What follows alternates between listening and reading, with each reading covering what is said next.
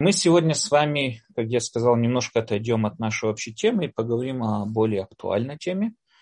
Это тема заповедей, мицвод. То есть я поясню, э, смотрите, любой монотеист, а мы с вами монотеисты, и мы часто очень тщательно обсуждали это и на прошлых циклах уроков, что собой означает монотеизм, что значит вера в Бога. И на прошлом уроке мы тоже затрагивали эту тему – нам понятно, очевидно, что Бог находится за пределами этого мира. Бог, так как его описывает Аристотель, необходимо сущий, то есть он, он существует в своем определении существования, ни от чего не зависим, ничто на него не влияет. Он сам, ну, скажем, да, он существующий в, в абсолютно форме существования, которую может себе представить, то есть ни от чего не зависим. Если это так, тогда задаются всегда вопросы, а зачем ему тогда нужны наши поступки? Я не задаюсь сам вопрос, зачем он создал человека, зачем он создал этот мир. Это отдельно другой философский вопрос, но после того, как он, допустим, и создал тот мир, какая ему разница, зачем ему важно, чтобы я одевал тфилин черного цвета, квадратный, чтобы я соблюдал субботу.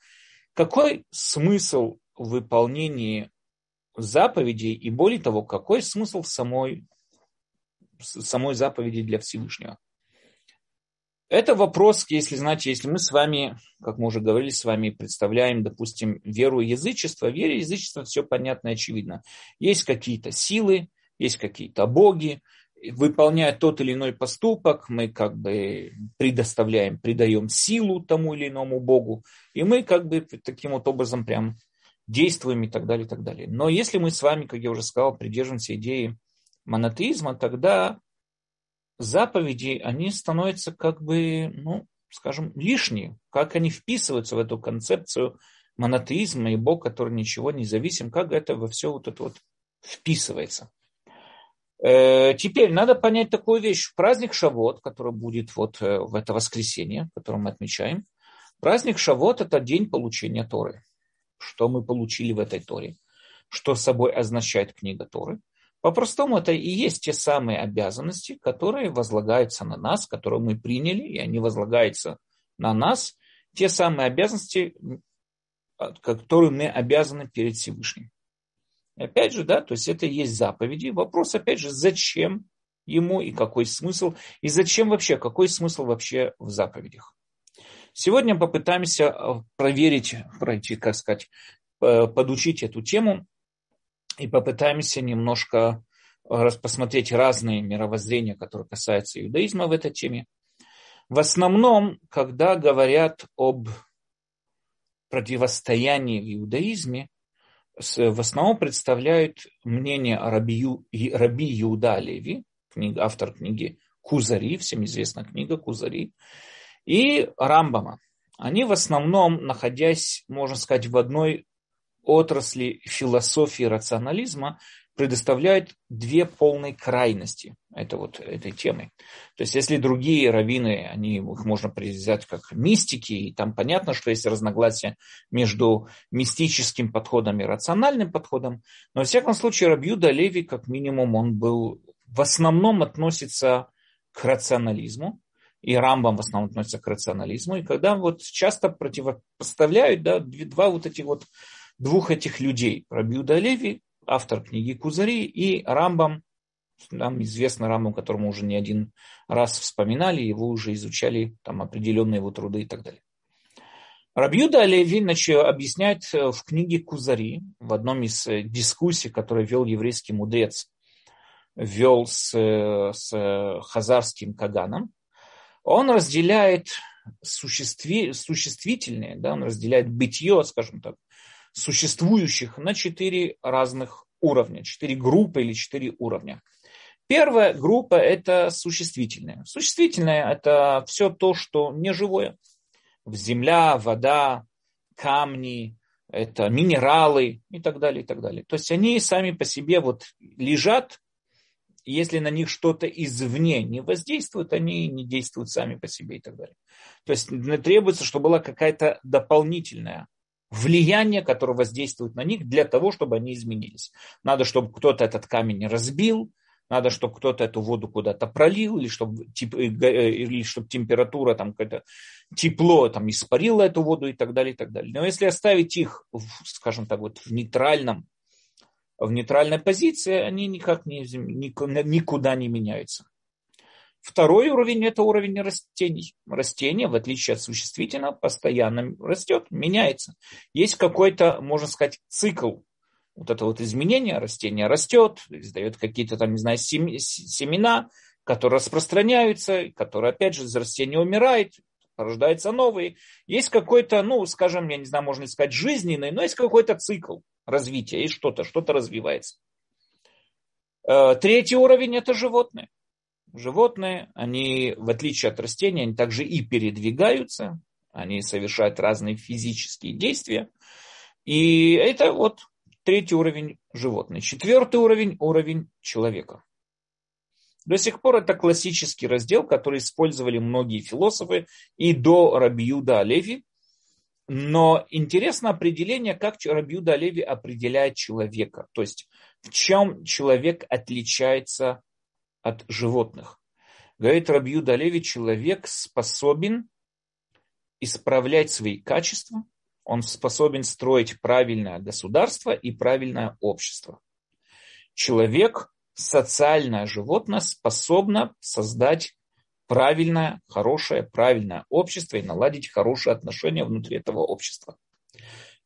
То есть человек выделяется от всех остальных существ тем, что у него есть мораль. У человека есть мораль. Человек понимает, какие поступки правильные, какие поступки неправильные с точки зрения морали. Он понимает хорошее, нехорошее и так далее. И это дает ему возможность создать правильное, хорошее, справедливое общество. В этом, этом и отличается человек.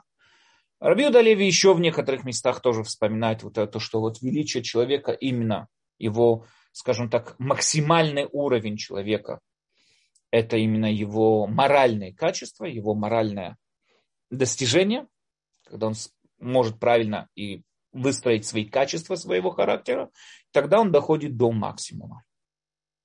Что происходит тогда? Тогда, тогда происходит очень интересно. Тогда Всевышний, можно сказать так, знаете, можно применить такой вот пример. Представьте себе, что идет какой-то напор воды, и у человека есть стакан, но этот стакан дырявый.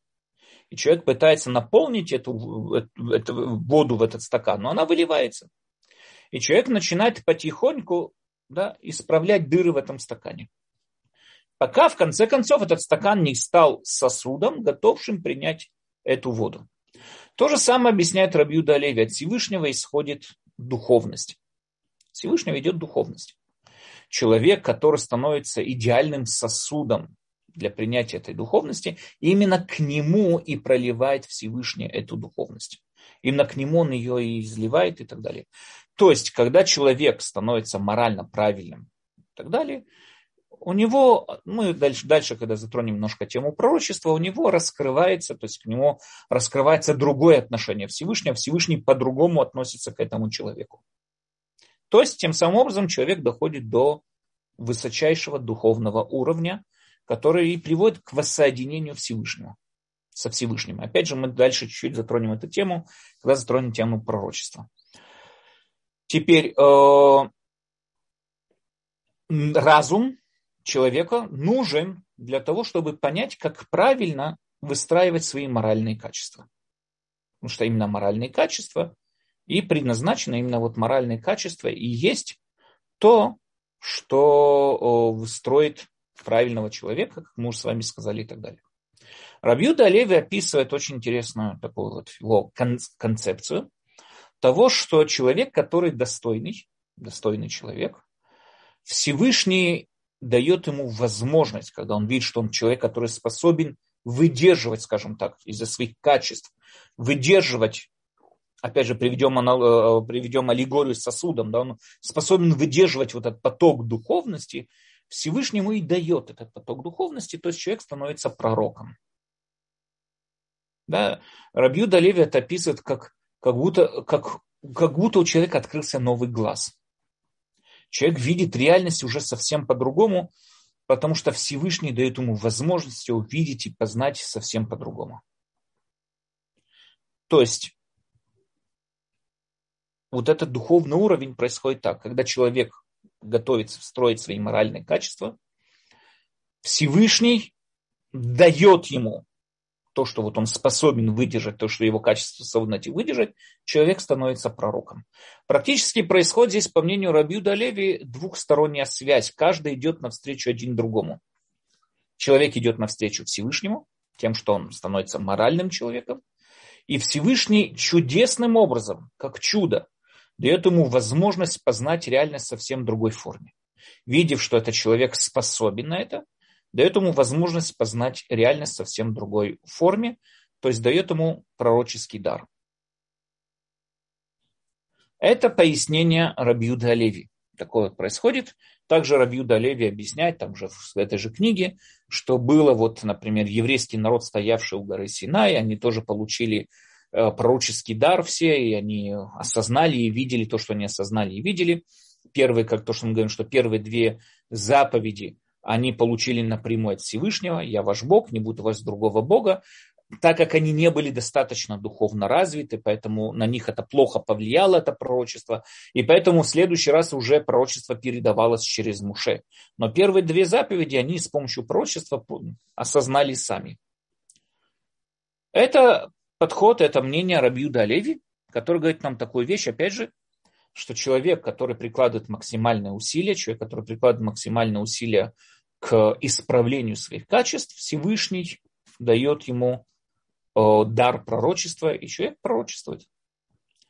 Разум, опять же, разум совершенно второстепенно во всей этой теме. Разум – это э, э, средство для вырабатывания правильных качеств. Это мнение Рабиуда Леви. Мнение Рамбама, как мы с вами уже не раз объясняли, во всех прошлых, когда затрагивали пророчество, и когда мы с вами затрагивали книгу «Восемь глав Рамбама», Рамбам, в отличие от Рабиуда Леви, утверждает совсем полностью наоборот. Рамбам утверждает, что высшая форма человека – это не моральное существование. Нет, высшая форма человека – это разумное существование. Именно разум – это и есть высшая форма человека. У человека есть, скажем так, два уровня разума. Есть разум активный, активированный разум, то есть тем, что он есть сейчас. Есть его потенциальный разум, то, чем он может стать. Человек потенциально сможет, может разум постичь Всевышнего. Мы с вами, опять же, это вкратце скажу, потому что мы это затрагивали уже в прошлых книгах. Есть такое понятие, как форма и материя в любой сущности. Любая сущность делится на форму и материю. Форма это то, что материя, то, что она есть, форма это ее потенциальность и способность. Но сама сущность, да, сама сущность это вещь, которая постигаемая разумом. Она не постигаема органами чувств. Например, когда человек видит перед собой клумбу.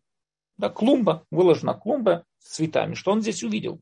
Он увидел траву и цветы, и какие-то кирпичики вокруг, и все. То, что это клумба, это человек способен осознать суть сущность, форму этой травы, таким образом, как она выложена, он способен увидеть в ней форму эстетики и понять, что это не просто трава какая-то, понять, что это клумба. И оттуда вытекать, допустим, что по клумбе лучше не ходить, и клумбу надо, там, не знаю, лучше ее не загрязнять и так далее. Животные, животные не способны увидеть клумбу, животные видят траву. Поэтому корова, увидев траву, пойдет щипать траву. Ей наплевать, что это клумба, не клумба. У животного нет этого сознания увидеть и воспринять форму вещей. У человека есть. Более того, мы с вами то, что видим, то, что бросается нам первое, первое вот то, что бросается в глаза, это именно наружные качества того или иного объекта, а не его форма, не его суть. Приведу пример, да, допустим, сущность стула это мебель для сидения одного человека со спинкой. Это вот определение стула, это его суть. Но стул, то, что когда я прихожу в магазин и выбираю, первое, что мне бросается в глаза, это его цвет. Это из какого материала он сделан. Это какую форму он имеет. Сколько таких стульев есть. Это то, что вот бросается в первую очередь в глаза. Я вижу, это коричневый, это черный. Но мне понятно, что коричневые, черные, и там деревянные, и пластмассовые, они не описывают саму суть. Они описывают ее наружные качества. Факт в том, что эти качества я могу заменить. Допустим, взять этот стол из коричневого цвета, покрасить его в розовый цвет. Это будет стул. Я могу заменить его деревянные ножки на железные ножки. Это останется стул. Все то время, что я еще не изменил его суть. Но если этот стул разбил на щепки для того, чтобы отопить камин, это перестал быть стулом. Это стало уже просто отдельные дощечки, щепки, что бы то ни было. Но стулом это уже не, не перестает быть. Таким образом, определение, то, что нам бросается на органы чувств, то, что мы видим в первую очередь, мы видим именно наружное проявление тех или иных качеств. Суть самой вещи мы их нее никогда не видели. Никто никогда в жизни не видел суть стула. Люди видели много разных наружных, как я уже сказал, цвет и так далее. Сущность стула никто никогда не видел. Но нам понятно, очевидно, что за пределами этого объекта существует какая-то сущность, есть суть какая-то, которая его выделяет. Я говорю, это стул, это не стол, не диван, это не шкаф, это стул.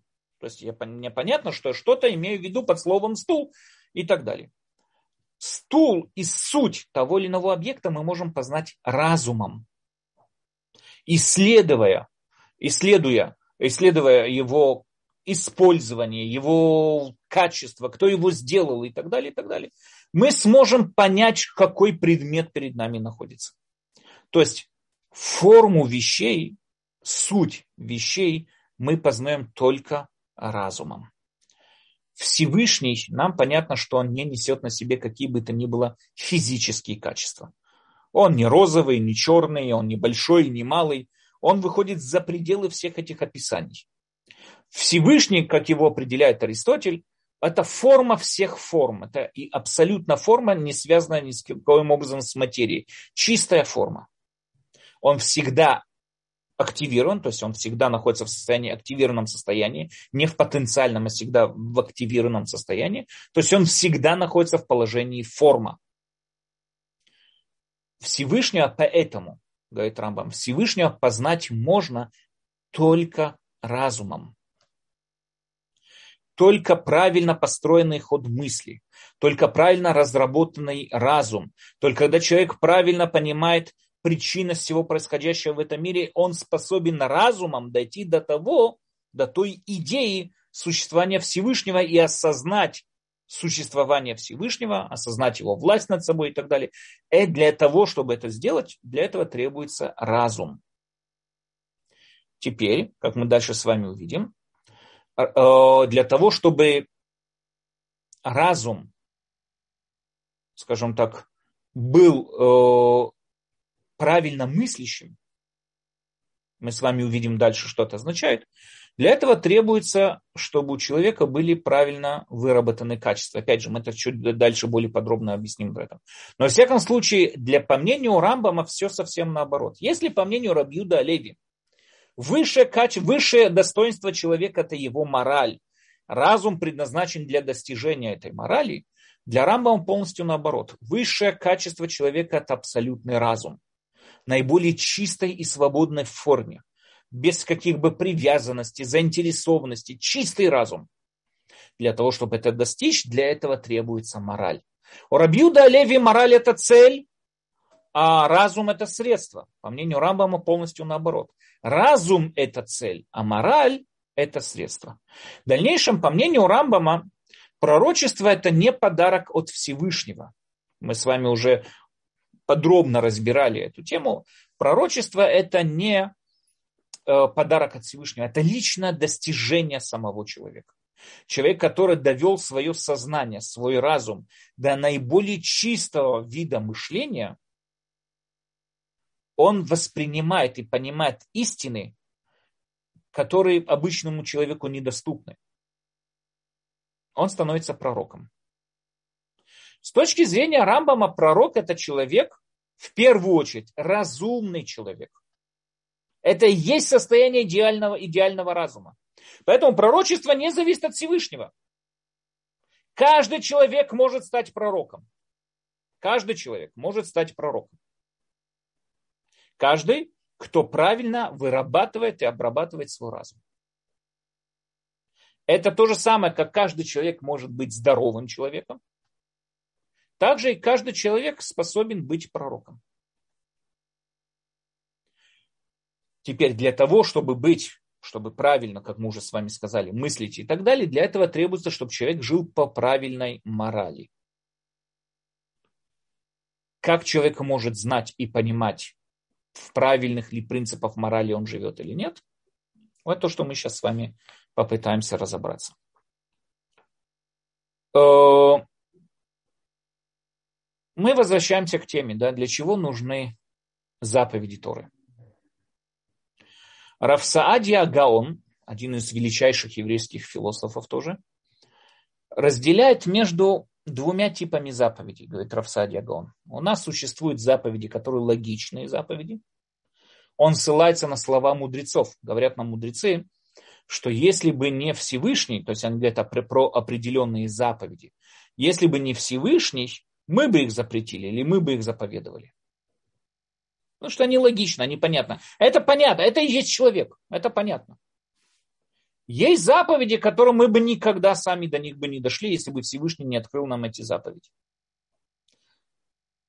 Уважение к родителям, да, не убивать, не воровать, не обижать слабых, помогать нищим. Это обычно это логические заповеди, которые требуются от любого человеческого общества и от любого человека. Поэтому говорят мудрецы, если бы Тора не заповедовала бы нам об этом, мы бы их заповедовали, мы бы их запретили или мы бы их сам заповедовали и так далее. Но заповеди, которые касаются субботы, я бы никогда в жизни бы сам не додумался, что надо соблюдать субботу, тем более в той самой форме, в которой мы ее соблюдаем. Говорит Рафсадия Гон, здесь никакой логики нету. Никакого смысла нет. Мы должны выполнять эти заповеди только по той причине, что так сказал Бог. Заповеди, которые логичные, мы их должны выполнять, потому что это есть правильное строение человеческого общества.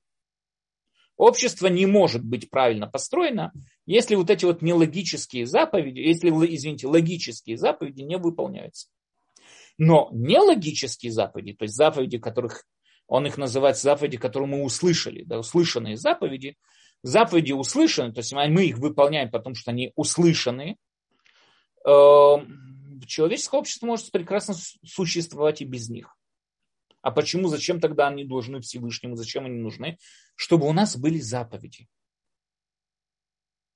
Чтобы человек воспринял Всевышнего как власть над собой, и чтобы над ним была заповедь. Поэтому нужны эти заповеди. Но здесь то, что многие обвиняют Рафсадия Гона, включая также и Рамбама, они говорят о том, что несмотря на то, что в восьми главах Рамбама, если вы помните позапрошлый наш цикл уроков, Рамбам, да, прибежал к, этой, к этому разделу формировки для того, чтобы объяснить там спор между Аристотелем и нашими мудрецами, но в всяком случае сама идея Рамбам с ней очень не согласен. Рамбам с ней очень. Получается, говорит Рамбам, по мнению Рабьюда, э, по мнению Равсадия Гаона, извините. Получается очень интересная вещь такая, что если бы Всевышний заповедовал бы воскресенье праздновать в любой другой день, мы бы их ее праздновали, если бы, извините, субботу праздновать в любой другой день, воскресенье, допустим, мы бы праздновали воскресенье. Если бы там э, в Песах было бы там, не знаю, что-то другое требовалось, мы бы делали что-то другое. То есть получается, что эти заповеди, они какие-то спонтанные, беспричинные. То есть Всевышний сказал, да, поэтому мы их выполняем, но, не, но они сами по себе не несут какого бы то ни было смысла. Рамбам очень с этим спорит. И в своей книге Мурен и Вухим Рамбам разделяет поступки человека, скажем так, на четыре причины. Есть четыре причины, почему человек делает тот или иной поступок. Первая причина, это, можно сказать так, причина разумная, когда человек делает смыслом. Он что-то намеревается, он что-то планирует, и поэтому вот он делает тот или иной поступок. Второе называется бессмысленные действия. Бессмысленные действия это когда, знаете, человек с кем-то разговаривает, играется пальцами, там, ручку между пальцами там проворачивает, или, не знаю, там просто там что-то делает, не думая о чем. Он говорит по телефонному разговору, что-то рисует какие-то там калякулы на листе бумаги. То есть совершенно безмы, бессмысленные. У них нет никакой, никакой причинности в этой заповеди и так далее. Э, этого действия. Просто Третье, когда человек это делает что-то ради забавы. То есть его нет какая-то высшая цель, а забава. Ему это нравится. Например, человек играет со своими детьми, там, не знаю, в прятки. Мы его спросим, ты взрослый человек. Какой смысл? Зачем ты это делаешь? Есть здесь смысл в этом поступке? Прятаться от своего ребенка, чтобы он тебя не нашел? Ответ нет. Весь смысл и заключается в том, что это бессмысленная игра. Это ради развлечения. Четвертое, это когда человек что-то делает, и он это плохо спроектировал, плохо спланировал, и у него не получается. Он что-то сделал, но это действие не, не доказало, то есть не привело к ожидаемому результату. Говорит Рамбам, давайте с вами разберем, какие из причинностей, да, вот этих вот причин могут быть связаны со Всевышним. Плохо спроектировано, плохо спланированное действие, конечно, нет. Все, что Всевышний пожелает, все это есть, все, что он хочет, это есть и так далее. Сказать, что он что-то создает ради забавы, конечно, нет. Забава, смех, вот это вот, это все человеческие какие-то досуги и так далее, и так далее. Со Всевышним это никак не, справ... не связано. Бессмысленные действия. Сто процентов, говорит Рамбам, не могут быть никоим образом бессмысленные действия. У каждого действия есть какой-то смысл. Да? Поэтому у нас остается четвертое. Все, что дает нам Всевышний, у этого всего есть глубокий смысл. Разум, смысл и так далее. Даже если мы не понимаем в чем, даже если мы не понимаем что, но мы должны четко знать и понимать, что этого есть какой-то смысл, этого есть какой-то разум. За этим стоит разум. Но говорит Рамбам, опять же, мы с вами немного затрагивали, на, когда учили 8 глав Рамбама и так далее, мы затрагивали идею о исламских мудрецов, философов, которые утверждали, что Всевышний по-настоящему не существует какой бы то ни было закономерности в мире. Мир, ну, в общих чертах создается постоянно. То есть не мир создается, обновляются качества, несущие на атомах, но, во всяком случае, грубо говоря, мир создается каждую долю секунды заново. Мир создается каждую долю секунды заново. И он создается именно в той позиции, которая создается не из-за причинности следственной связи. Например, у меня вот белая рубашка, и сюда пролился, не знаю, пролились чернила какие-нибудь. И сейчас у меня здесь синее пятно. Представим себе, да? У меня здесь синее пятно. Почему у меня синее пятно? По-простому мы говорим, потому что чернила впитались в ткань и придали ткани тот или иной, тот или иной цвет. Но говорят мусульмане нет те атомы, которые отвечали, которые не были вот белые, да, вот эти атомы, это рубашки, это вот эти частицы, это рубашки, они сейчас просто получили новые, э, новый, скажем, новое качество, несет на себе новое качество, качество синего цвета.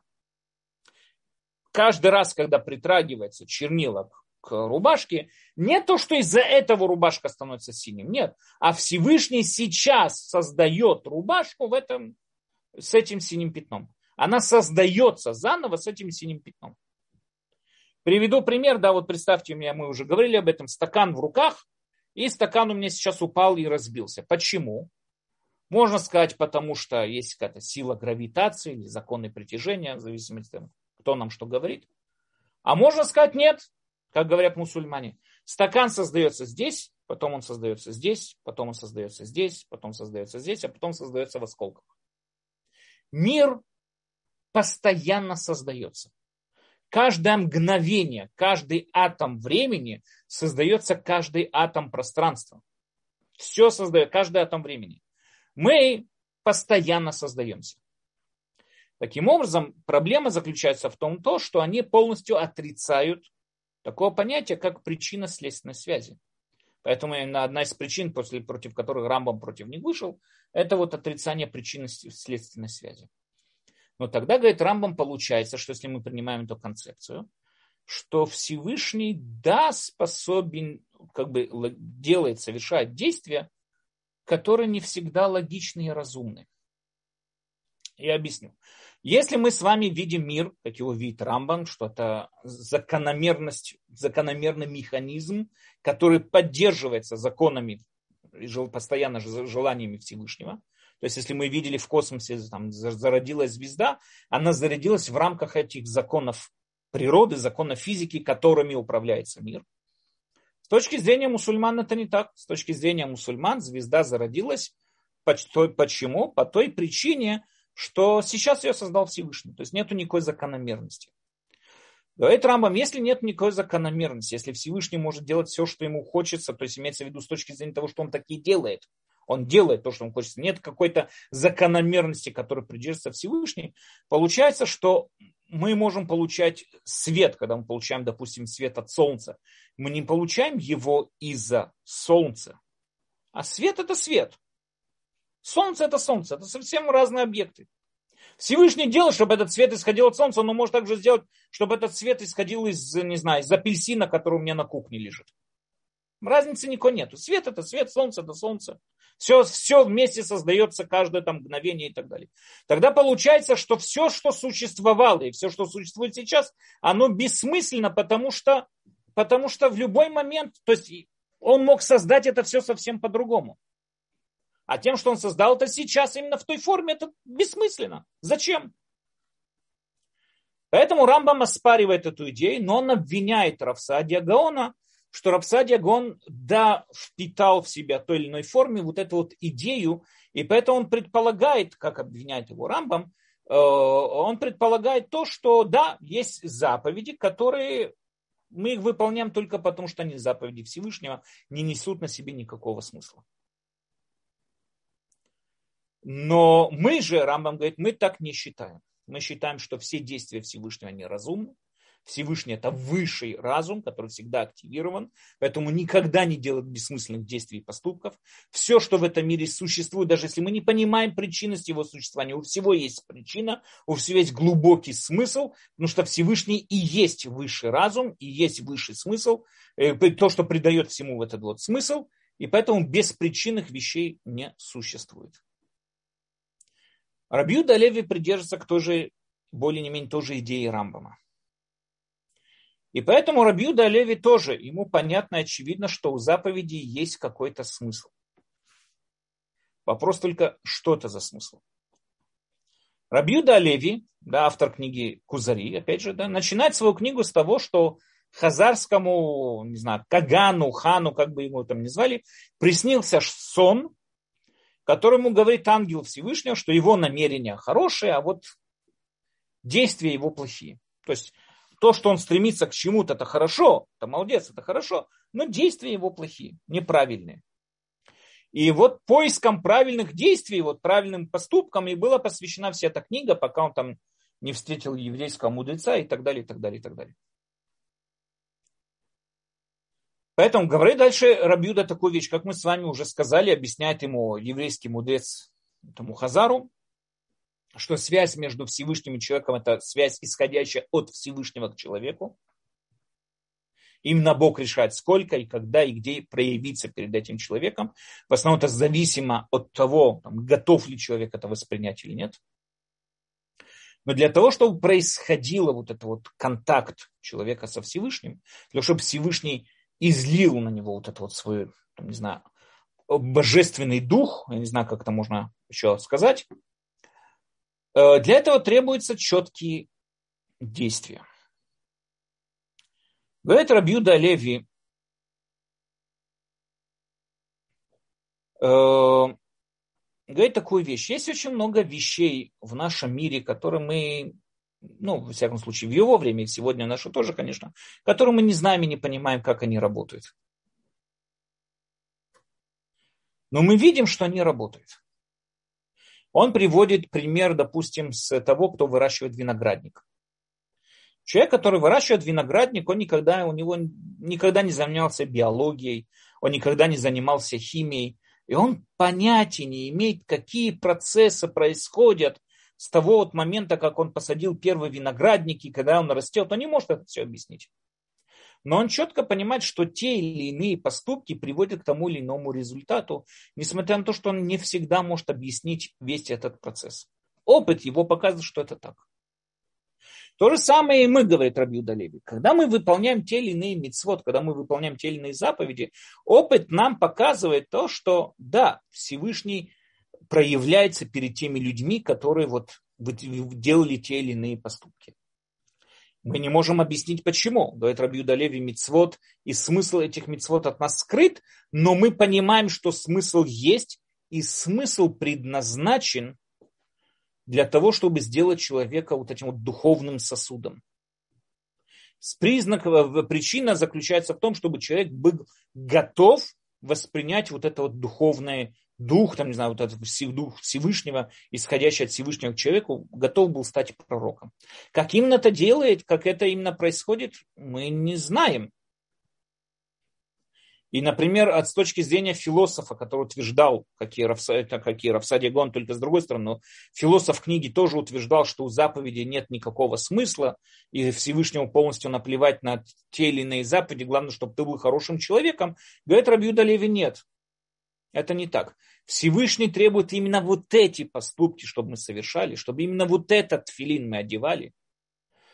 Почему и как это работает, мы не знаем. Но факт в том, что те, кто себя так вели, в конечном итоге стали пророками. Говорит Рабьюда Леви, приводит несколько примеров на эту тему. Один, одни из известных его примеров, это, как мы уже сказали, э, про виноградник. Также пример известный про, про аптеку. Говорит Рабьюда Леви, представь себе, человек заходит в аптеку и видит много-много разных там лекарств, и трав, и таблеток, допустим, если в современную аптеку он заходит. Человек, который не понимает тонкости медицины, не понимает тонкости вот этого, вот, как какая таблетка, как на кого влияет, действует, он может привести только к отравлению людей. Он видел, как какой-то там лекарь прописал то-то и то-то, и он по свой, на свой лад дает, прописывать ему то-то и то-то. Человек, который выполняет действия, человек, который выполняет поступки по своему усмотрению, это, тот, это есть тот сам человек, который приведет к каким-то плохим результатам. То есть надо подчеркнуть такую вещь. Философ в начале книги Кузари требовал, сказал хазарскому Кагану, что Всевышнему нет тут в разнице, какого цвета ты одел тфилин и вообще ли ты одел тфилин. Всевышний хочет, чтобы ты был хорошим человеком. Говорит Рабью Леви, я с этим совершенно согласен. Всевышний хочет, чтобы ты был хорошим человеком. Но как стать этим хорошим человеком? как, как правильно достичь этого духовного уровня, это только через выполнение заповедей, через выполнение митцвот.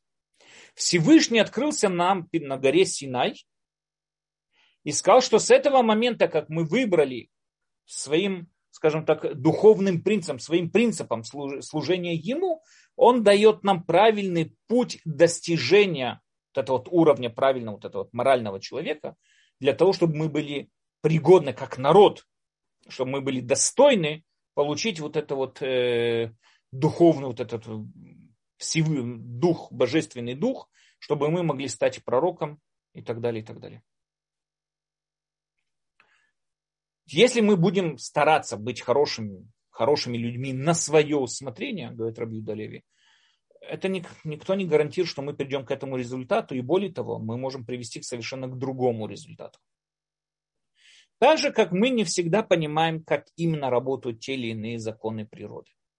Так же, как мы не всегда понимаем, как мы уже сказали из примера с виноградника, как именно проходят те или иные процессы, но нам понятно, что есть эти процессы. Нам понятно, что именно этим процессом надо придерживаться.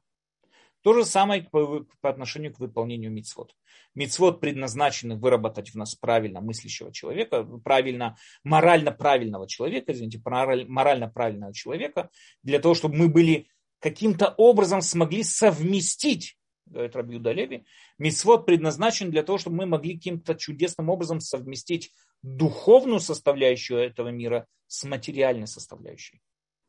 Одна из проблем, которая вот тоже происходит в теории Рабиуда Леви, то, что вот исходит дух Всевышнего к человеку, как это такое может быть? Как вообще может быть контакт между чем-то, что он совершенно духовное, чем-то совершенно материальное? Говорит Рабиуда Леви, этот контакт налаживается с помощью этих действий. Как именно, я не знаю. Но я вижу на своем опыте, что именно так это и работает. Таким образом, заповеди предназначены для того, чтобы человек смог наладить контакт между материальной составляющей этого мира и духовной составляющей этого мира, чтобы спустить, скажем так, дух Всевышнего и спустить дух Всевышнего на человека. Но опять же, как это происходит, Мы точно не знаем. Поэтому, говорит Рабьюда Леви, когда мы пытаемся изучать мицвод, заповеди, нас не должен интересовать вопрос, а почему именно такая заповедь, какой смысл в этой заповеди. Мы его все равно не поймем. Мы не знаем, что такое духовная составляющая этого мира. Мы знаем, что она есть, но что это такое, мы не знаем. Поэтому как мы можем ответить на тот или иной вопрос? И здесь большая разница между Рабьюда Леви, допустим, и подходом Равсадия Гаона, как его понимали. Сегодня многие пытаются ответить и отвести, и объяснить Равсадия Гаона. Но как вот просто понимаем Равсадия Гаона, который говорил, что, который утверждал, что есть заповеди логичные, заповеди нелогичные. Э, то есть заповеди нелогичны, в, их смы, в них смысл только то, что их заповедовал Всевышний. Говорит Рабьюда Леви, нет, я уверен, что в этих заповедях есть смысл. Они каким-то образом воссоединяют духовный и материальный мир. Но каким именно образом, я не знаю. И именно вот это вот воссоединение, правильная работа, правильный вот этот процесс, как это совершить, Всевышний открыл нам на горе Синай. Опять же, Рамбам. Рамбам считает, что человек должен продвигаться, как мы уже сказали, в направлении развития своего разума. Но что именно с помощью разума, опять же, не от Всевышнего что-то исходит. От Всевышнего исходит изобилие. Способен ли человек постичь это изобилие или нет, это уже зависит от самого человека. Мы с вами приводили пример, вот представьте себе, человек стоит в огромном помещении очень холодное помещение, человеку холодно. Посреди этого помещения находится печка, обогреватель. Чем человек ближе подойдет к обогревателю, тем ему будет теплей, более уютней. Чем дальше, тем ему холодней и менее уютней. Но это не то, что обогреватель обогревает того человека, а не другого. Обогреватель обогревает все одинаково. Каждый, кто к нему приблизится, тому будет или теплее, или холодней. В зависимости от его расстояния по отношению к этому обогревателю. То же самое говорит Рамбам и по отношению к Всевышнему. Всевышний излучает.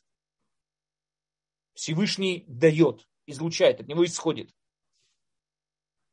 Человек, который способен это понять, который чисто правильно работает сознание и разум, он способен приблизиться к этой информации. Он способен приблизиться к этой истине. А которой нет, нет. То есть изменения происходят не от Всевышнего, а от человека. Таким образом, чем человек дальше развивает свой разум, тем человек больше и постигает истины, которые в конечном итоге дают ему возможность познать истинность всех истин, то есть стать пророком, познать Всевышнего и так далее. Но что же мешает человеку? Почему есть одни люди, которые понимают, постигают, другие люди нет? Рамбам перечисляет несколько причин о том, почему люди не всегда понимают и не всегда постигают то, что одни да, другие нет, и почему есть разница в постижениях людей. Первая причина, говорит Рамбам, это сложность самого предмета. Человек что-то хочет постигнуть, какое-то что понять что-то, но эта вещь очень сложная, она не, не всем дается, потому что она сложная. Вторая причина – это ограничение умов всех людей. Люди также ограничены в своих понятиях, в своих сознаниях. Люди в основном проецируют через свой опыт. Все, что они видят, они видят через свой какой-то определенный опыт, который набрались. Поэтому все, что они могут судить, все, о чем они могут говорить, это такими понятиями, как большой, маленький, там, не знаю, далекий, близкий, через свой опыт, что-то, что стоит за пределами их опыта, вещь, которую они никогда не видели, которую никогда не познавали, им очень тяжело себе эту вещь представить. Ограничение человеческого сознания. Третья причинность – это обширность подготовительных предметов. Чтобы что-то понять, для этого надо готовиться к этому. Вот мы сейчас к этому еще вернемся. Это третья причина, да? Э, четвертая причина – это необходимость природных э, предрасположенностей, да, то есть чтобы сам человек был талантливый и понимающий. Пятое, это, как мы уже сказали, а, а, тоже это уже разбирали не раз, это эм, обренес, это жизненная рутина и забота, которая постоянно отвлекает человека. Но вернемся к третьей причине. Третья причина, говорит Рамбам, это большое количество подготовлений, которые требуются от человека для того, чтобы подойти к изучению того или иного предмета. Что в себя включает это подготовление? Во-первых, изучать, конечно, предметы, которые до. Человек, который хочет изучать, там, не знаю, высшую математику, конечно, он должен в первый раз в школе изучать также и простую математику. Человек, который хочет понять, там, не знаю, квантовую физику, он, конечно, должен немного понимать и обычную физику, ну, не знаю, всегда должны быть какие-то подготовительные предметы. Невозможно взять, прийти и в первом классе уже обсуждать о каких-то там высоких Э, там, не знаю, научных каких-то там работ и так далее. Надо готовиться к этому, это требует учить материалы, которые приводят к этому материалу и так далее, и так далее, и так далее. Кроме того, говорит Рамбам, включает в это также работу над своими качествами. Зачем? Почему надо работать над своими качествами? Рамбам, опять же, в книге Мурана Вухим задается вопросом, почему люди, мы очень часто можем видеть, люди спорят и упираются в свои идеи даже тогда, когда эти идеи ну, совершенно, ну, совершенно нелогичны. Я, знаете, вот э, интересное высказывание было Макс Планка. Макс Планк, да, он сказал такую вещь, что ни одна научная идея не принималась, потому что она доказала свою правоту. Она принималась, потому что поколение старых академиков умирало. Наглядный пример этому, знаете, вот был человек, который многие знают его, Эрнст Хладни. Эрнст Хладни, он разбирался и акустикой, он там создавал разные акустические формы, там с песком он игрался, акустика, там э, по железному листу как-то бил, там песок становился той или иной формой и так далее, и так далее. Он занимался очень много разной э, акустикой и так далее. Он считается э, пионер в этой теме. Но Эрнст Хладни, одно из его величайших достижений в науке касается как раз не акустики, а касается астрономии. Он разбирался и изучал такое понятие, как метеориты. Дело в том, что долгое время человечество упорно утверждало, что источник метеоритов – это земной шар.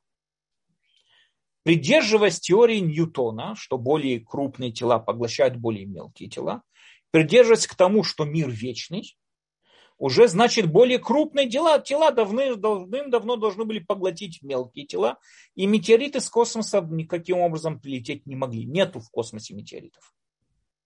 А то, что мы находим метеориты, они находили там или какое-то извержение вулкана, или их находили разные причинности почему, откуда попадают эти метеориты. Были теории тому, что где-то извергался вулкан, может быть, бросал э, камни в космос, и они каким-то вот образом возвращались на земной шар. Эрнст Хладни, когда встретил несколько вот, вот работ над, э, над метеоритами, рассчитав их траекторию полета, мощь падения, да, кинетическую силу, шум, который при падении происходил и так далее, он пришел к, э, к выводу тому, что не может такого быть, чтобы эти было земного происхождения. Нет такой траектории, какую бы мы вот, могли себе представить, чтобы, она, чтобы метеориты приходили из Земли. Сто процентов они приходили из космоса. Поэтому он утверждал, что метеоритный источник метеоритов – это космос. Его идеи были совершенно опровержены, не были приняты никем. И он в конце концов скончался можно сказать, в нищете, но там ходил по городам и торговал своими вот этими акустическими всякими э, предметами и так далее, но его работа над метеоритами считалась работой какого-то ненормального ученого, которого все высмеивали. Но в 1700, я уже не помню, в каком году, в городе Сена э, произошел, было, это очень интересно, Всевышний подвел такое, это было Всемирный съезд астрономов, и как раз в это время, когда они все выходили из, из э, этого съезда, произошел один из наиболее крупных метеоритных дождей, который вот видно было, которым вот наблюдалось в человечестве. Что-то крупное такое, событие было крупное. Прям метеоритный дождь. И когда все эти астрономы видели своими глазами и так далее, они начали ставить уже под сомнение, а вдруг Эрнст Хладни все-таки прав. Только уже следующее поколение, когда раскрыло труды Эрнст Хладни, да, следующее поколение астрономов, физиков, астрономов, они практически полностью приняли его идею о том, что метеориты, их источник не земной, их источник космоса. Но интересно то, что в течение всех своих утверждений Эрнст Хладни приводил четкие математические доказательства, вычисления. Не могло по всем этим вычислениям быть того, чтобы эти камни, эти глыбы, которые падают на земной шар, чтобы они были земного шара. Такого быть не может. Но и наука его не принимала. Почему? Рамбам перечисляет несколько причин, четыре причины, можно сказать, по которым наука не готова, э, или человек, не только наука, человек не, не воспринимает новые идеи. Первое – это стремление к первенству. Человек всегда желает быть правым, победителем, правым и так далее. Это первая идея. Стремление к первенству. Второе, бывает также тонкость постигаемого предмета, как мы уже сказали и так далее. Его глубина, тонкость, не всем готовы это понять, и не все готовы вникнуть во все эти математические формулы, которые приводил Эрнст Хладни. Третье, невежество самого постигающего, тот человек, с которым мы беседуем, может быть глупым. И четвертое, говорит Рамбам, это наиболее мощный фактор. Это привычка и воспитание, которое порождает любовь к привычным идеям. Человек более склонен к идеям, к которым он привык. И на автомате отрицает идеи, которые для него новые. Мы знаем также, кроме всего-то, мы знаем очень много разных смешных, как смешных, так и не очень смешных, разных э, историй в науке, когда э, ученые утверждали вещи, которые сегодня кажутся смешными. Это были высшие умы человечества. Мы с вами очень часто встречаем упорство ученых в разных видах спора, которые, несмотря на все доказательства, они их отрицали до последнего не готовы были принимать новые идеи. Почему? Говорит Рамбам, мы не можем сказать, что у них там были какие-то невежи, они были неграмотные. Они были грамотные. Остается две причины. Или именно внутреннее побуждение к первенству. Я прав, кто ты такой, чтобы ты говорил что-то другое. Гордыня. А второе – привычки. Скажем, э, э, заинтересованности или какие-нибудь там предрассудки, привычки. Человек не готов даже слушать новую идею. Мы знаем, что человек также вот в, в поисках вот этого вот первенства, стремления к первенству, человек часто создает, э, производит разные очень ошибочные умозаключения и совершает постоянно когнитивные ошибки. Да, есть много разных наглядных примеров из науки. Можно привести там известный случай с Рене Бланделло, который там утверждал и кричал на весь мир, что он раскрыл лучи N. А когда Роберт Вуд провел там целое исследование по этой теме и доказал просто, что он, он, у него галлюцинации были, он не видел этих лучей N, он не мог их видеть. Но он кричал, что он их видел. Почему? Он даже, скажем, реальность изгибал для того, чтобы она подходила его заинтересованностям и так далее. Поэтому люди любят придерживаться к теориям, которые поддерживают их гипотезы и идеи. Им тяжело, как мы уже сказали, принимать что-то новое.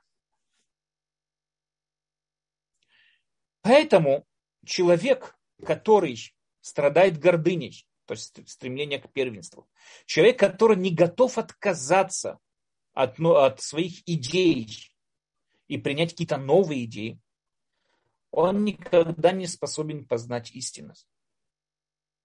Он не способен постигать какие-то истинные вещи. Он все воспринимает через призму того, кем вот он является, кто он такой и такой. Что такое исправление качеств человека? Мы с вами видели уже в восьми главах Рамбама, что качество человека, хороший, правильный, правильный характер, это уравновешенный и сбалансированный характер. Что такое здоровье? Рамбам проводит характер человека, вот качество человеческого характера, аналогии вот со здоровьем. Что такое здоровье? Что значит здоровый человек?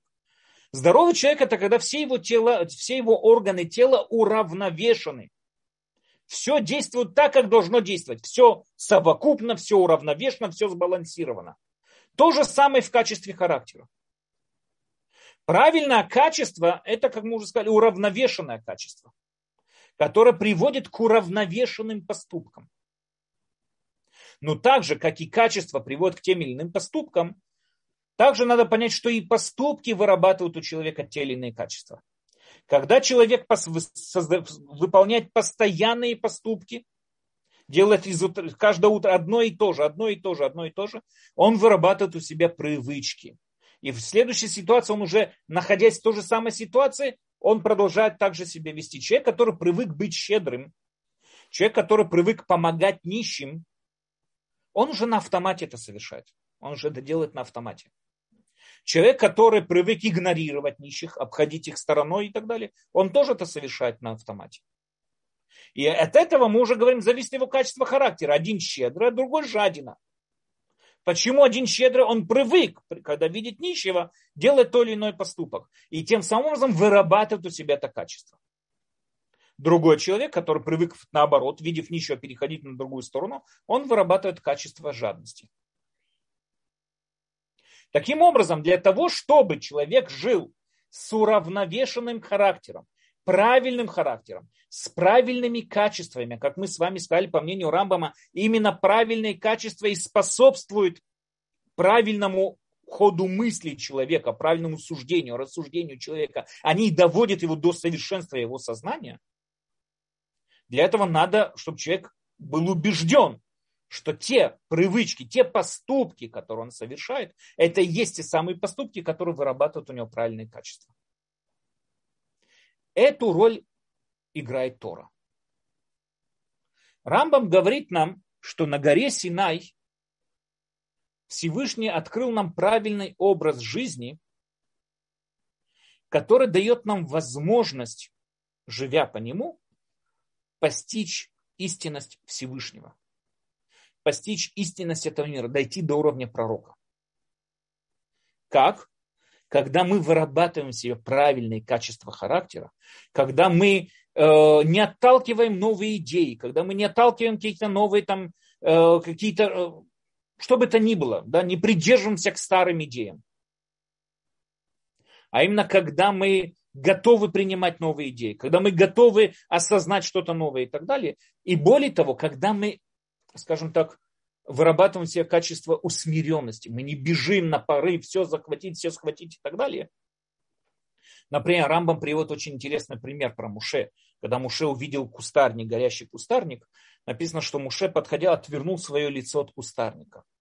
Говорят мудрецы, что то, что Муше отвернул лицо от кустарника, это и было то, что в конце привело к тому, что в конце Тора написано, что Всевышний говорит про Муше, что лицом к лицу со мной разговаривал. Что это означает? Говорит Рамбам, что то, что человек отвернул свое лицо, то, что Муше отвернул лицо от кустарника, имеется в виду, что он остановил свои амбиции, понимая, что не может сейчас, знаете, одним махом все познать. Поэтому он усмирил свой пыл, усмирил свою гордыню, усмирил свой пыл, свой пыл, усмирил свою гордыню, и тем самым образом удостоился того, что в конце всего этого процесса познал истину. Говорил со Всевышним лицом к лицу. Поэтому, подведя итоги, знаете, до того, просто еще тоже не раз об этом говорил, разница между Рамбамом и Шулханарух – с точки зрения Шульхана Рух он приводит, как он начинается, да, это кодекс еврейского закона, начинается с того, что он сразу же нас вводит в пучу законов. Да, человек встает каждое утро, должен делать омовение рук, молиться и так далее, и так далее, и так далее. Как он должен одеваться, как должен молиться. Как... И Рамбам же начинает свой кодекс законов совсем с другого. Он начинает свой кодекс законов с познания, что такое Всевышний что такое форма и материя, как происходит вообще взаимосвязь между Всевышним и этим миром и так далее, и так далее. Это, это и есть первые законы, с которых Рамбам начинает свою книгу законов. Почему? Потому что по мнению Рамбама, в отличие от Шульханаруха, да, вот, по мнению Шульханаруха, начнем с него, заповеди это и есть сам смысл. То есть смысл заповеди заповеди, как читал Рафсаади Агаон, если вы помните, да, вот, Рафсаади Агаон. То есть весь смысл в заповеди это заповеди.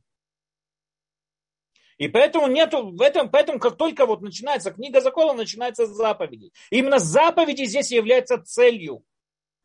Но по мнению Рамбама нет. Заповеди это средство, которое должно выработать у нас правильное мышление для постижения Всевышнего. Поэтому эту книгу он начинает именно с постижения, как вот цель, как бы показывает нам цель, вот до этой цели мы должны дойти, изучая книгу его законов и так далее.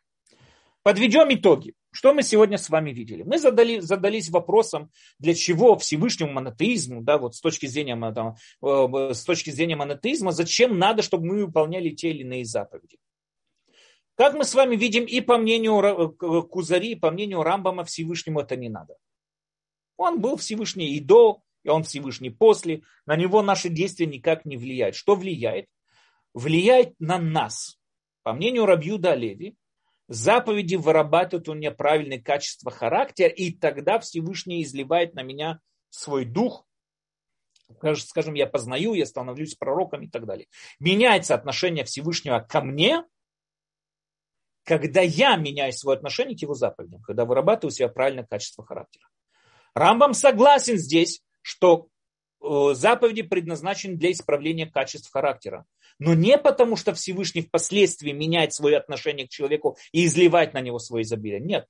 Потому что в дальнейшем качество характера напрямую влияет на сознание человека, дает ему возможность познавать истинность в чистой форме, не заинтересованной той или иной в заинтересованностях, не через какие-то предрассудки, а именно в чистой форме, и тем самым образом доводит человека до самого высшего уровня, который может быть человек, до уровня пророка. Именно ради этой цели и должен жить человек, по мнению Рамбама. Именно в этом и заключается цель всего бытия человеческого. Достичь до уровня пророка. Невозможно достичь до уровня пророка без исправленных качеств. Невозможно достичь исправленные качества без правильных поступков. Невозможно достичь правильные поступки без выполнения Торы. Таким образом, что мы празднуем в праздник Шавот? Праздник Шавот мы с вами празднуем то, что Всевышний открыл нам секрет бытия. Он открыл нам путь к своему достижению.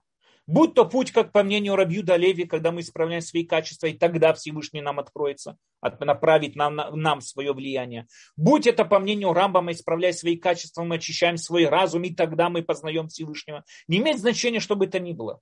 Но путь к, к достижению Всевышнего лежит через заповеди Торы. И в праздник Шавот мы празднуем что? Что этот путь был нам открыт. И теперь он дает нам возможность дойти, достигнуть на, наибольшего, на, макси, на, на максимального, не знаю, как сказать, да, наиболее максимального уровня человека достичь пророчества. Желаю всем, что праздник Шавот без Раташем мы все дошли до этого уровня, и без Раташем, что после праздника мы уже пророчествовали. Да, есть вопросы? Да. Спасибо огромное, Рав Даниэль. Здесь много комплиментов на, канала Всегда YouTube. приятно, спасибо. Да, нам пишут, что вы потрясающий оратор. Спасибо. Благодарят за ваши знания. И, как всегда, за замечательный урок. Было очень интересно. Спасибо. Спасибо. И есть такой вопрос, а, что, возможно, завтра невозможно проснуться хорошим человеком, но с каким настроем нужно подойти к празднику Шивот? С настроем того, что мы должны как минимум понимать, что мы здесь празднуем, и понимать важность Торы. Вопрос, как бы, с чего начался урок, да, это, это спасибо Богу за Тору, но зачем нам это надо?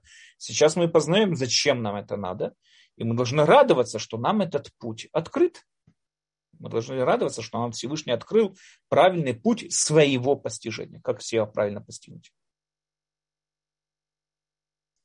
Спасибо, Рав Даниэль. А Виталь Хая, у вас был вопрос в чате, пожалуйста. Добрый вечер, Квадарав. Да, э, спасибо, конечно, за прекрасную лекцию. Ты настолько обобщили все, что учили раньше. Это прям у вас талант. Спасибо. Спасибо.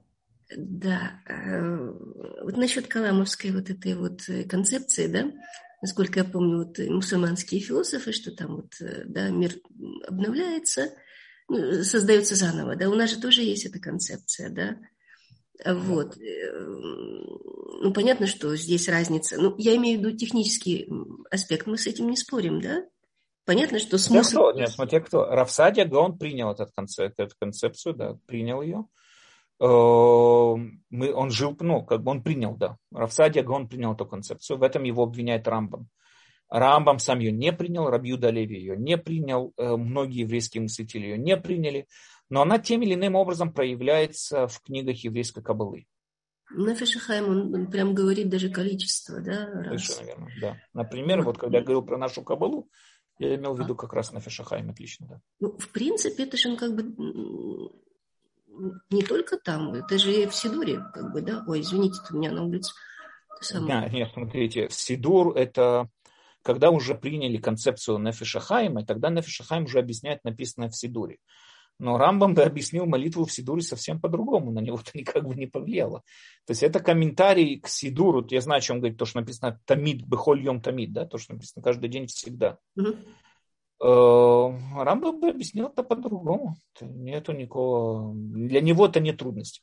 Это, Нефиш Шахам, это, знаете, это доказательство уже для уговоренного. Да, вот Рабиуда Левич часто вот, начинал с книги Кузари, то, что писал, что христианские, исламские догмы, они уже предназначены для, для уговоренного человека. То есть я уже принял концепцию Нефиш Шахам, тогда, о, вот написано в молитвеннике.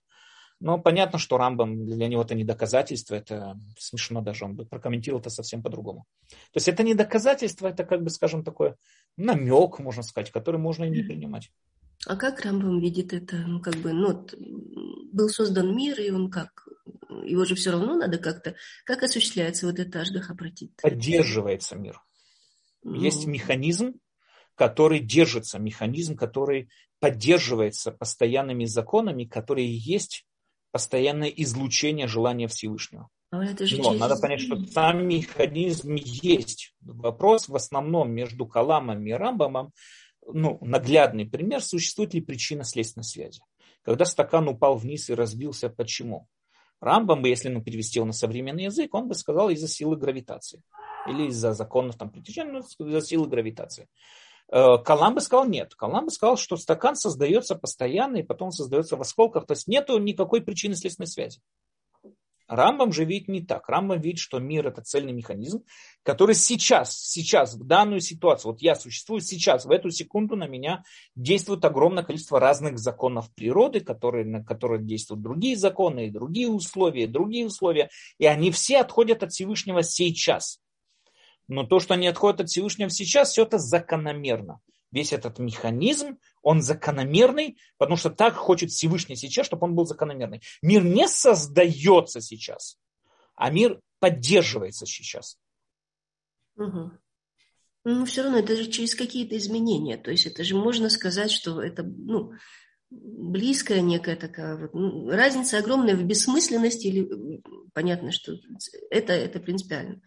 То есть э, понятно, что оно совершенно не может быть э, бесцельным, да, таким, как это вообще... У Рамбама есть в книге, в кни... он, он приводит в Мурен Вухим, он приводит несколько, скажем так, э, споров, не споров, а опровержений, да, опровержений теорию Калама. Он посвящает теории Калама там много глав, особенно в конце первой части. Очень много темы посвящено теории Калама. Он опровергает их с, с помощью разных там идей, там вращение колеса, там у него очень много разных идей, которые он приводит, там диагональ, э, разница атомов по диагонали, или там очень много, я не хочу просто, это отдельная тема, да, но он, он, как Рамбам считает, и как мне кажется тоже, практически можно сказать, что он проверк эту идею атомов в том понятии, как ее воспринимали Калам, и он ее, можно сказать, что он ее проверк.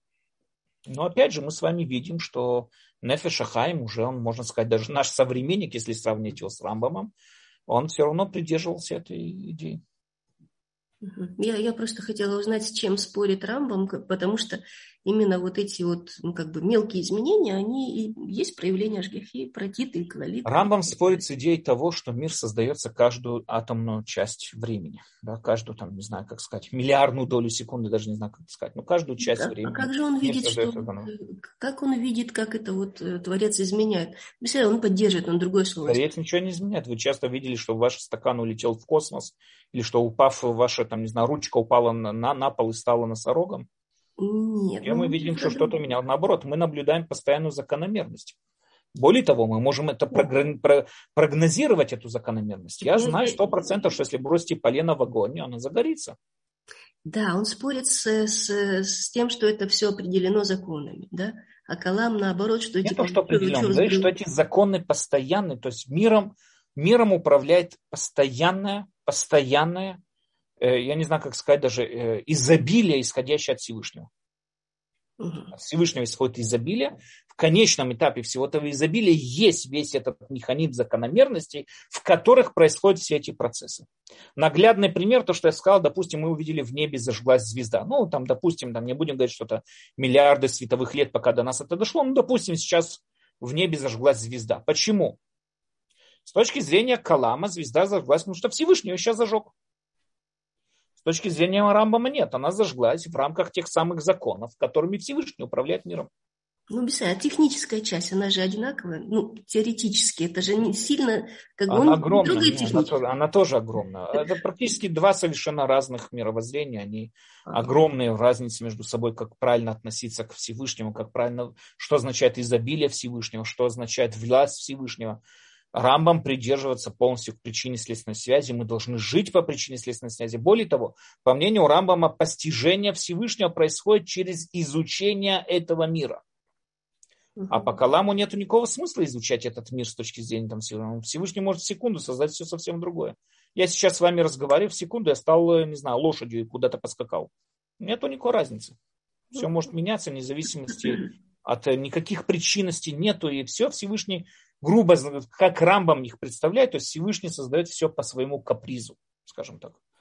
А по мнению Рамбама нет, это не так. Ну да, это очевидно. Спасибо. Okay. что? Хаксамех. Хаксамех. Ходыштов, Хаксамех. Лана, пожалуйста, у вас есть возможность включить микрофон. Включила. Добрый вечер. Добрый вечер. Спасибо большое. Ждала вашего урока. Прямо в дороге нахожусь и имею много вопросов. Задам, наверное, два или один. Садия Гаон разделил заповеди на две группы. Логичные заповеди и нелогичные заповеди. Вы сделали основной уклон, и я понимаю, на нелогичные заповеди, которые надо выполнять только потому, что это заповеди. У меня вопрос к логичным заповедям. Вы сказали, что они понятны совершенно, в общем-то, они для всех понятны и нужны для правильного строительства человеческого общества. Очень красиво сказано. Общая такая фраза, красивая. А дальше я возвращаюсь к тому, что я начала в прошлый раз, потому что если они такие легкие и понятные, нужны для правильного строительства человеческого общества, значит общечеловеческие ценности должны во всем обществе человеческом быть одинаковыми. То есть э, получается, что весь мир живет по одним ценностям, а это не так, потому Смотрите, что у каждого... Я вам приведу наш... наглядный пример, что это именно так. А я еще не, а я еще, а я еще не закончила, потому что я сразу тогда пропускаю несколько предложений и э, хочу э, сказать об их э, известных заповедях любви ближнего как самого себя. Очень известная, простая заповедь, я ее тоже в прошлый раз коснулась. И к каждому из слов этого предложения есть очень много комментариев, очень много споров среди самих мудрецов. Более того, вот то, что, например, говорит Рамбам – или Рамбан. Во-первых, Рамбан сказал, что это вообще преувеличение, да? Это такая совершенно простая заповедь, но он сказал, что это преувеличение. А Рамбам, вообще его формулировка, что такое люби ближнего, это тоже очень оригинально. Он вообще сказал, что любить – это не эмоциональная понятия. Люби ближнего, он сказал, требует относиться к имуществу другого и достоинству другого с такой же заботой, как хотел бы, чтобы относились к ним. Ну, я просто хочу сказать, что это, конечно, простые заповеди, но эта формулировка, ну, очень специфическая, поэтому сказать, что она для всех одна, это тоже трудно сказать. Точно Смотрите, так же, как вы, да, вы говорите какую-то конкретную заповедь любить ближнего своего, как самого себя. Во-первых, то, что вы сказали про Рамбан, это не имелось в виду, что это и есть заповедь любить. Он имеет в виду, как эта заповедь практически проявляется. То есть, как я могу прийти и заставить человека любить помидоры, если он дико не любит помидоры? Да. Вопрос, как, это, как эта заповедь проявляется? Она проявляется тем, что я забочусь о имуществе своего друга.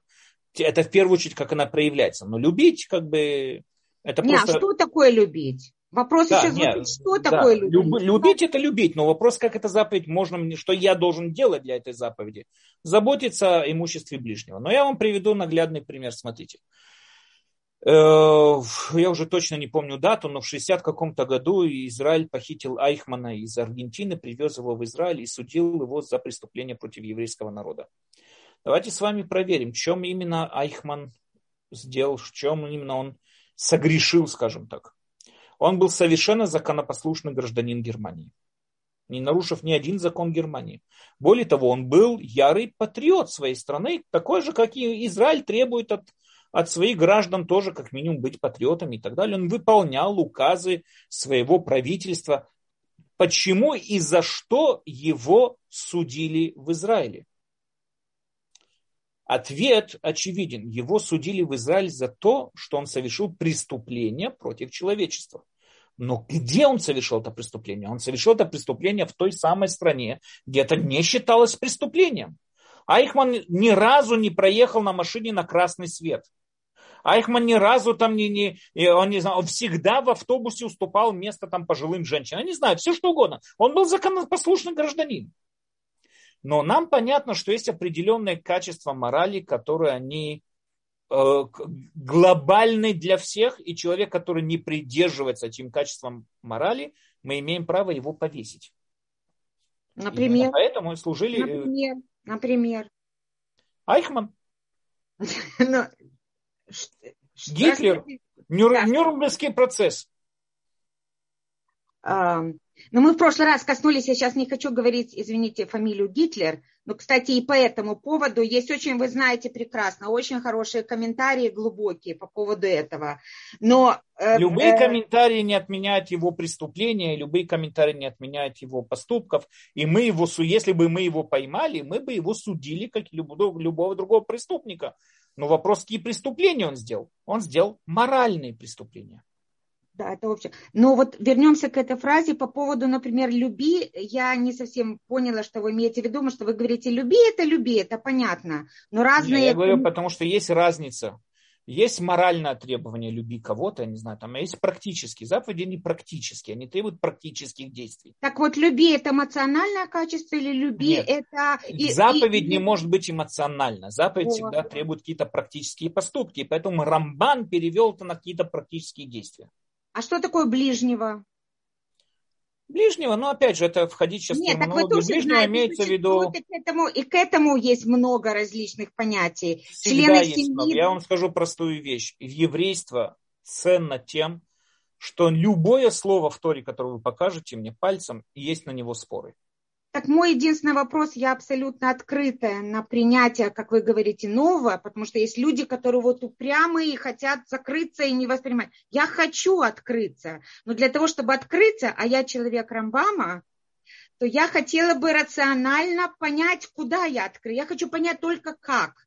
Не даже не для чего и не почему, а я хочу понять на вопрос как. И вот этот вопрос как только в этой одной фразе, он а, каждом слове запинка. Так же, как и у Раби Акивы, когда знаменитый случай в пустыне, и два человека имеют только одну фляжку, да, тут тоже такое понятие, вот это общее, как вы говорите, общепонятное, которое не для всех будет общепонятное, что надо выпить самому, чтобы хотя бы он остался жив. Это тоже моральный момент, но... Это не он... это уже закон Торы. Это да. уже закон. Это да, уже это закон правильно, Да, да. Это не моральное. То есть это надо разделить. Смотрите, есть законы. Тора, она обширна законами. Хотите то, что вы, у вас очень хорошее правильное стремление, надо учить законы. Как и мне, так и вам, как и всем остальным. Mm-hmm. Тогда мы поймем, что от нас хотят. Комментарии к Торе, они очень хорошие и красивые. Но главное это именно само изучение Торы, то, что от нас требует, само вот изучение Торы. И для того, чтобы понимать, что именно и как правильно нам поступать. И последний короткий вопрос. Вы все время называете как документ основной Шулхана Рух. Но в Шулхана Рухе там кодекс еврейских законов именно как одевать филин, как вот это все. А почему вы не упоминаете Перкея Вот? Потому что если говорить более о моральных... Перкея Вот это не закон, там даже ничего морального. Я вообще не понимаю эту книгу, скажу вам честно. Ну, я это слышу, так как вы ее не упоминаете, я поняла, что вы ее... Я не, не понимаю, что, что там, что, что такое Перкеавод. Это сборник разных еврейских пословиц. Нет, опять же, конечно, я, например, когда я даю, вот есть некоторые места, где я даю уроки по перке, вот я утверждаю, я думаю, мне кажется, что перке, вот для того, чтобы понять остроту этих слов, нельзя ее понимать, отрывая ее от контекста истории, которой жил этот персонаж, и что именно он хотел сказать. А вот это Потому что иначе перке, вот становится, во-первых, надо понять такую вещь, перке, вот нету одной идеи. Это сборище огромных идей. Многие из них между собой спорят. Перке, а вот закон, это не закон. Там никакого закона вообще не приводится. Перке, а вот это красивые еврейские пословицы, которые надо понимать. Я думаю, что их понимать можно только если понимать самого персонажа, кто говорит то или иную фразу. Поэтому, когда я вот уже давал перке, вот я продолжаю, сейчас у меня есть друзья, с которыми мы изучаем перке, а вот Э, я всегда стараюсь предоставить какой-то исторический фон того персонажа, чтобы понять остроту его слов. А так просто сказать, что вот может какой-то закон перке, а вот нет, нет. Ну, я вас okay. освобожу от себя. Спасибо большое. Но вопросов еще осталось много. Большое спасибо. Всего вам хорошего. Всего хорошего. Спасибо, Лана. Хорошего вечера. Э, здесь э, есть вопросы еще. Если у вас есть время, Раб У меня есть, от вас зависит, у меня время. Да, у меня тоже есть. Так, уже чат длинный, сейчас я найду. Спасибо за прекрасный урок. Вопрос.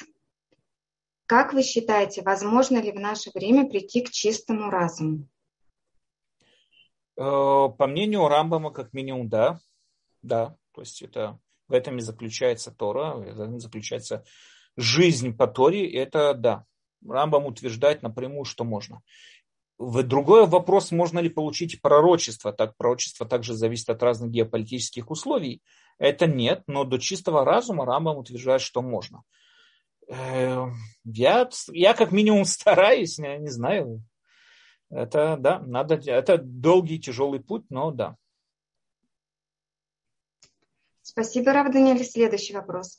Как открытость к новому должна сочетаться с принципом ограды? С принципом... А, ну, во-первых, надо понимать, то, что я понимаю, ограда это как бы консервативность, типа такого, как я понимаю. Э, естественно, надо в первую очередь понимать. То есть, смотрите, сама по себе консервативность, да, человек, который придерживается старых взглядов и так далее – он не готов приступить к новым идеям и не готов их даже слышать. Есть разница. Есть человек, который привыкший к старым идеям, он слышит новые идеи, он слышит. Если он не уговаривается, так это нельзя сказать, то хорошо, он не уговорился. Мы знаем, что Эйнштейн до конца своей жизни отрицал э, квантовую физику, вообще всю эту науку, квантовой физики и так далее. У него там было какие-то космическое постоянное что-то у него было, он верил в это до конца, чуть ли не до конца своей жизни и так далее. Но мы знаем, что он исследовал тоже. Он не просто взял эти труды квантовой физики, откинул в сторону сказал, что это чушь. Он просто не уговорился этим. Он изучал и не уговорился. Здесь можно, конечно, сказать, что там по-разному, может быть, он был заинтересован, не заинтересован, но как минимум само вот эта попытка что-то изучить, подойти к этому, не опровергать на месте вот эту вот идею, это уже что-то, это уже как бы правильный подход и так далее. Надо понимать такую вещь. Человек э, должен, слыша новые идеи, какие-то, опять же, идеи, которые исходят от правильных источников, то есть людей и так далее, ну, раввинов, мудрецов и так далее, он должен в первую очередь стараться прислушаться, понять, что они говорят. Понять именно, что они говорят. А потом уже он пускай принимает решение, уговорился он этим или не уговорился. Но отталкивая это просто так, потому что это изначально не подходит к его взглядам, к его идеям и так далее, это он становится, знаете, вот остается в своем квадрате, никуда от него не выходит и, и практически нет никакого развития.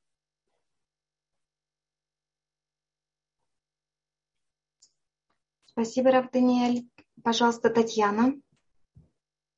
Добрый вечер, спасибо огромное вам за урок и всем. А, я вдохновленная вопросами Ланы, а, не, не то чтобы как бы э, эм, эм, хотелось дальше немножечко продолжить. То есть получается, что есть разница между заповедями и законом. То есть если фляжку в пустыне по закону нужно выпить самому, чтобы остаться в живых, то по заповедям нужно эту фляжку отдать ближнему своему, другому. Не, не, не по заповеди. Законы и заповеди это одно и то же. Заповеди это есть наши законы. Только заповеди, разница между зап... в чем разница между, что на иврите называется мицва и Аллаха. Аллаха это конкретные правила, как выполнять ту или иную мицву. Законы – это конкретные правила, как выполнять, правильно выполнять ту или иную заповедь Торы. Тора требует от нас в первую очередь заботиться о своей жизни, когда речь идет о жизни, когда вопрос жизни и смерти, первую очередь заботиться о нашей жизни. Это, это мецва заботиться о жизни. Как именно она выполняется, это уже законы. Э, у нас есть другое, там, не знаю, может быть, придет кто-то и скажет, что он хочет героически отдать свою фляжку там другому человеку и так далее, и так далее. Имеет ли он на это право?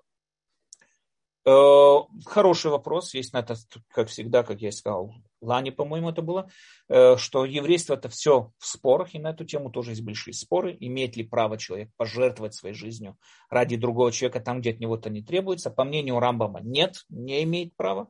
По мнению мудрецов, француз, французских мудрецов, Тосфот и так далее, он имеет право, если он хочет, но не обязан. Опять же, это касается вот этой фляжки в пустыне. Но человек делать, то есть если бы Тосфот не спорили с этой темой с Рамбамом, надо понять такую вещь. Если, допустим, вот примем сторону Рамбама, что человек не имеет права давать свою фляжку для спасения другого человека, а должен сам выжить, э, тогда, давая фляжку другому человеку, он нарушает Тору. И каким бы героическим поступком это ни казалось, и не слышалось, и ой, то, и такой молодец, нет, он не молодец, он самоубийца. Да, но, э, но тогда не отдавая фляжку э, другому человеку, он нарушает заповедь. Нет, почему? Он выполняет Тора, говорит следить за, заботиться о своем выживании. И он это выполнил. Ну хорошо, а где граница между ближним и самим собой? Возлюби ближнего как самого себя. Ну, То есть, если... Совершенно верно, совершенно верно. И дальше как заканчивается этот стих? Я ваш Бог как, как стих. Все, все любят очень красиво эту фразу, знаете, возлюби ближнего своего, как, а как заканчивается? Возлюби ближнего своего, как самого себя, я ваш Бог. Что это означает? Это означает то, что есть все равно, эта любовь к ближнему не может быть ни в коем случае за счет того, что я твой Бог. То есть выполнять в первую очередь мои заповеди. И любить ближнего в рамках этих заповедей. Трудно. Окей? Okay? Ну, трудновато э, поверить и понять, да. Заповеди, да, да, или законы. Вот. Ну, спасибо большое. Будем дальше учиться. Спасибо. Вот есть праздник Шавот, получение Торы. Спасибо. Спасибо, Татьяна. Э, да, этот вопрос очень многих волнует, Рав Даниэль. Э, здесь Сара пишет, уважаемый Рав, а, как такой человек, отдавший флягу ближнему, отличается от пожарного, который идет в огонь ради спасения чужих жизней? Очень хороший вопрос. По-настоящему, так все эти вопросы, они очень хорошие. Эти, все эти вопросы, они непростые. Это, и Гмара этим занимается, этими вопросами. И многие мудрецы занимаются этими вопросами. И это большой спор. Но разница по-простому, то, что вот я вижу, пожарный, который идет спасать другого человека, он не планирует умереть в этом пожаре он готов рискнуть своей жизнью с намерением оттуда выйти. Происходит иногда, к сожалению, несчастный случай, и пожарный погибает. Но насчет фляги с водой нам понятно, что или я, или он. Это немного другая, другой рисунок, это немного другая вещь. Но вы тоже, опять же, есть у нас очень много вопросов, знаете, там, имеет ли право человек отдать свою жизнь для спасения других. Ну, известно, знаете, вот как его там матросов, который грудью закрыл пулемет на этот. Имел, если бы этот матросов был бы евреем, имел ли право он это сделать? Допустим, да. Человек, который бросается на гранату и спасает, э, там, не знаю, солдат, имеет ли право он это сделать? Это непростой вопрос, это и вопросы на уровне Талмуда там нам рассказывает, и, и мудрецы этими вопросами занимаются. Это мы, к сожалению, вот это вот рубрики вопросы и ответы, конечно, не сможем их полностью исчерпать. Но то, что я могу сказать по-простому, что разница между, опять же, между пожарным, который идет спасать человека, и флягой с водой, что пожарный он не то, что он заходит и говорит, или я выживу, или он выживет. Нет, он идет с намерением, что они оба выживут, он готов рискнуть этим. А фляга с водой это или я, или он, там другого варианта нет. И тогда надо выбрать меня. Да, спасибо, Рав Даниэль. Далее нас спрашивают, если разум цель, тогда на человеке лежит право стремиться к достижению высшего разума, но желание к этому стремлению должен дать Создатель. А ведь это не так. Почему? Создатель дал нам желание. Желание у человека есть. Только есть люди, которые желают э, увеличить и расширить свое сознание на материальные приобретения – а есть люди, которые пытаются постичь э, это же желание направлять на постижение духовных приобретений. То есть доводит свой разум до совершенства. Это уже Аристотель в книге «Этика Никомаха», он об этом пишет, если я не ошибаюсь, по-моему, это там он об этом пишет, что да, у человека есть желание, то есть побуждение. Вопрос, куда он это побуждение, куда это желание он направляет. Есть люди, которые привыкли направлять и желать все материальное, и поэтому у него там, ну, как все, как все наше материальное общество, а есть люди, которые стремятся к каким-то духовным постижениям. Куда стремиться, это выбор человека. Бог дал желание, а как его использовать, это уже выбор самого человека. Спасибо, Рав Даниэль. Далее нас спрашивают, где можно почитать, э, где написано, что выпить воду может сам, а не отдавать другому.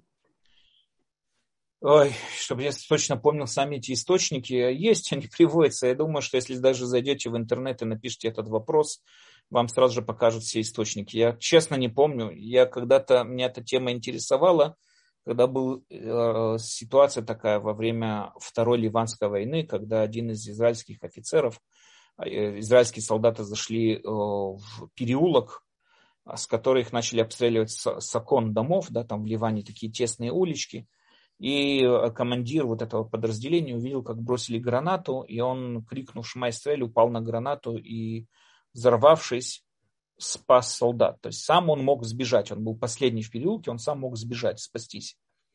Но он решил пожертвовать собой для спасения тех солдат. И в свое время это как-то подняло такая, знаете, теоретическую дискуссию, да, то есть это соответствует законам Торы, не соответствует законам Торы. Я точно не помню сейчас эти источники, где они приводятся, где они говорятся об этом. В основном об этом написано в Талмуде, точно не могу сказать где. Не помню.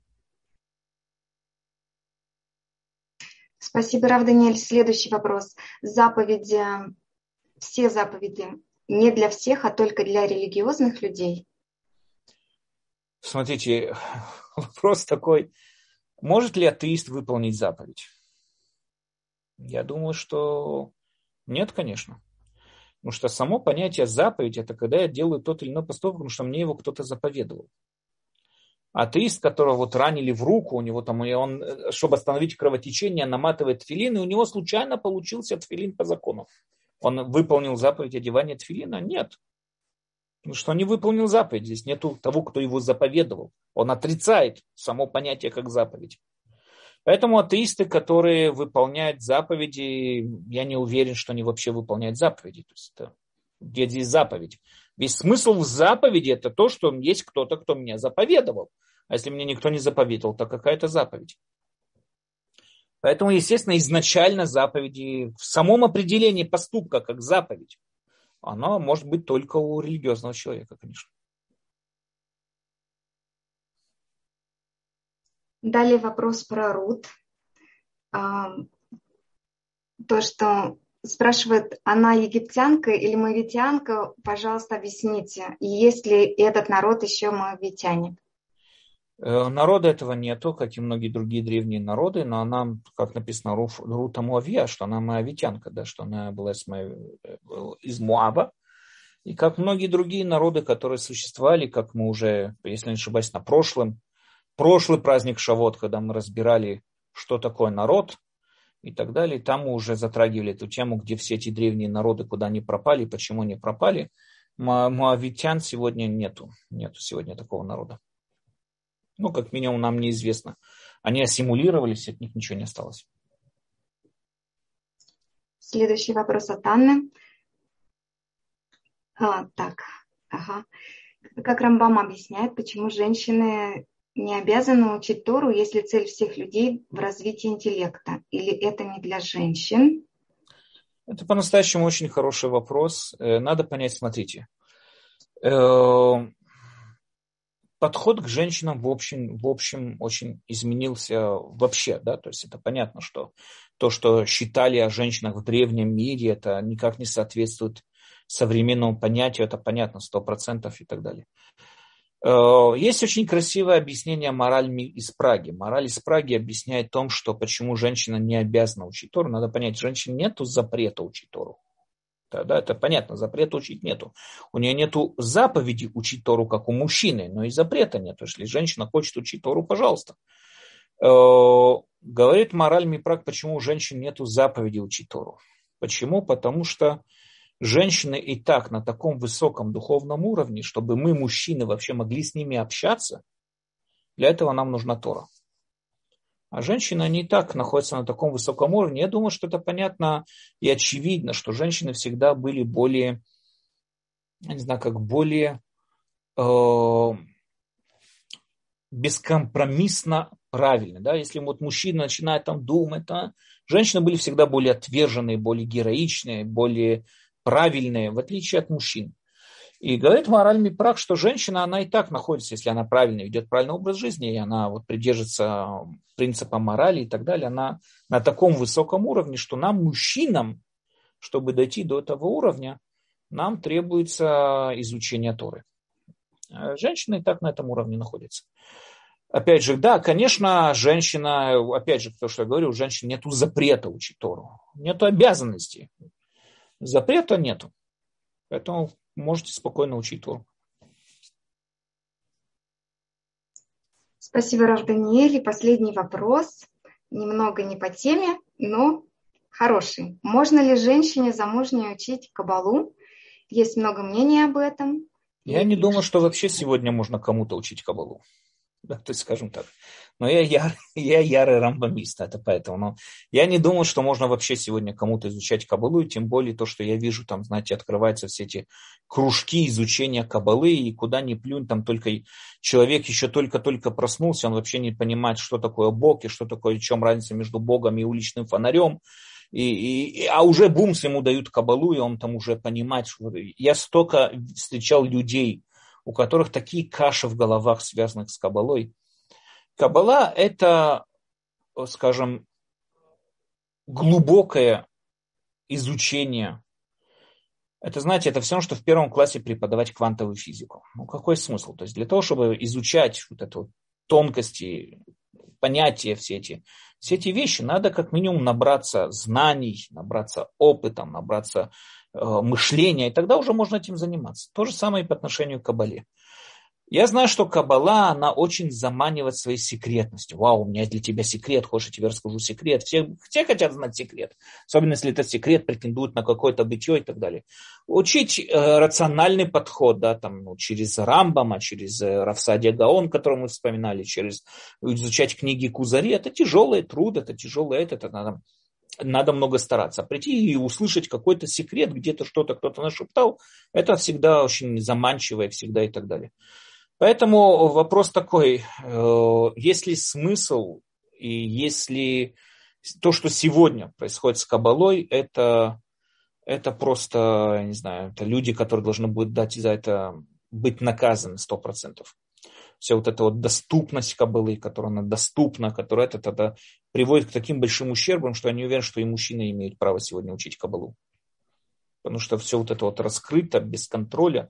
Что такое кабала в основном? Кабала имеется в виду как традиционная передача Торы. В основном кабала передавалась от учителя к ученику. Этим вот образом она передавалась от учителя к ученику, от учителя к ученику. Учитель выбирал себе подходящего ученика и ему передавал кабалу. То, что сегодня у нас по-настоящему происходит с этим понятием кабалы, это, во-первых, это не кабала, во-вторых, это просто клевета на еврейство. А кроме того, это такая каша, у людей потом такая каша в голове, что потом их дубина не выбить оттуда. Это страшная вещь. Поэтому изначально не думаю, что кому-то надо изучать Кабулу, особенно на том уровне, котором она сегодня находится. Спасибо, Рав Даниэль. Еще Лана попросила еще последний вопрос, если можно. А, я прошу прощения, я хочу э, свой вопрос закончить. Вы сказали, что заповеди, в общем-то, только для религиозных людей. Я возвращаюсь... Не то, что для я хочу почему. Не то, что если нерелигиозно ее выполнит, мы его накажем. Нет. Не, не, а, а виду, само понятие заповедь, определение слова заповедь. Согласна. Что такое заповедь? Как на, что такое на русском заповедь? Кто-то заповедовал. Если я, я отрицаю, что кто-то заповедовал. Согласна. Давайте. Мой вопрос не в этом. Мой вопрос, что если заповеди в основном предназначены, заповеданы религиозным людям, то и мораль, в принципе, как понятие с этим связанное, тоже ограничена в этих рамках. И получается, вот эта мораль предназначена не для всего человечества, а только для... Более того, то, что вы говорите, это четвертое доказательство Канта существования Всевышнего. Ух Называется ты. доказательство через мораль. Само то, что утверждение, что существует мораль, человек, который утверждает, что существует мораль, и Кант считал как раз это очень сильным доказательством, он наиболее сильным из всех, которые он приводил, то, что человек, который утверждает, что само то, что есть мораль, человек уже утверждает, что есть Бог. Почему? Потому что как вы мне можете объяснить на моральном уровне, uh не вводя Бога во все этот рассказ, почему я не имею права, не знаю, там, своровать или убить своего соседа? А кто вам сказал, что вы не имеете права? А, вот, это ну, по, хорошо. Вот, по религиозным? Нет, Нет просто... по моральным, моральным, моральным. Вам приходит сын со школы, говорит, мама, извините, оно как бы так просто, да? Я хочу убить своего одноклассника. Он мне мешает на уроке, он на, на, на переменке надо мной издевается, оскорбляет меня перед девочками, я его хочу убить. Ваш следующий ответ – ну, это, дол, это долго в это время вас занимать, сейчас, чтобы мой ответ. Но, естественно, нормальный родитель вообще начнет с ребенком разговаривать, что его к этому привело. Откуда у него вообще эти Он мысли? Он сказал, что его привело, потому что это вредина, хулиган, который издевается над всем классом. И ну, весь, класс, весь класс только за, за то, чтобы его убили. Рада, Даниэль. Ну, я вам только одно есть, хочу смотрите, ответить. попытайтесь Я вам хочу только на... ответить, что Гитлер, когда пришел к своей идее, он тоже не просто так утром проснулся и сказал, я действую по своей системе. У него тоже была методология, были люди, которые это сделали. Он пошел просто по другому пути. Он пошел не так, как большинство людей, которые призвали его преступником, убийцей и не человеком. Я, я просто... не знаю, почему Гитлер пошел, потому что я знаю, что Гитлер был больной на голову человек, который привел к страшнейшим последствиям. Это то, что я могу сказать. Но я вам говорю, оставьте Гитлера в покое. Там ему, там, пускай он дохнет в своем аду сколько угодно. Я вам ответьте мне вы на вопрос, почему я да. не имею права убить своего одноклассника. Вы а, можете, я вам сокращу путь. Я вам сокращу путь. Все, что вы можете. Не, не в Африке. Вы ваш сын, я не знаю, где вы живете, в Москве, в Ленинграде, где бы вы ни жили.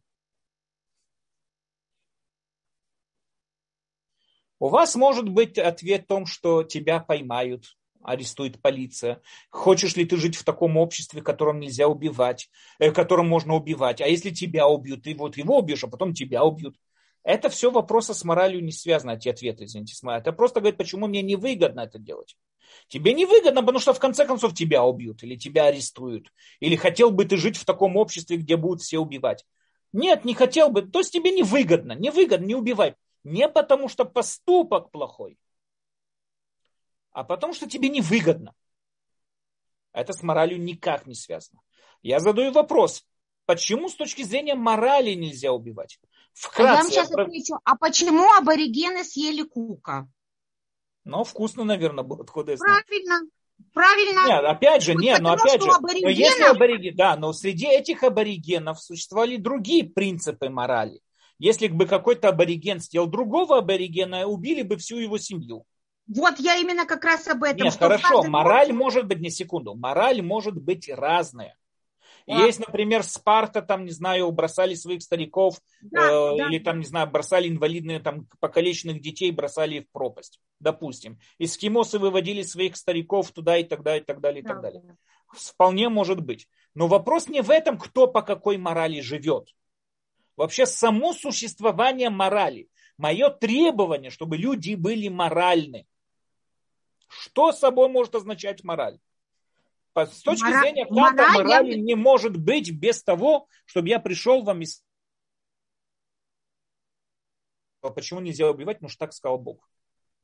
Если я вывожу Бога из этой, э, из этой формулы, нету в мире такого понятия, как мораль.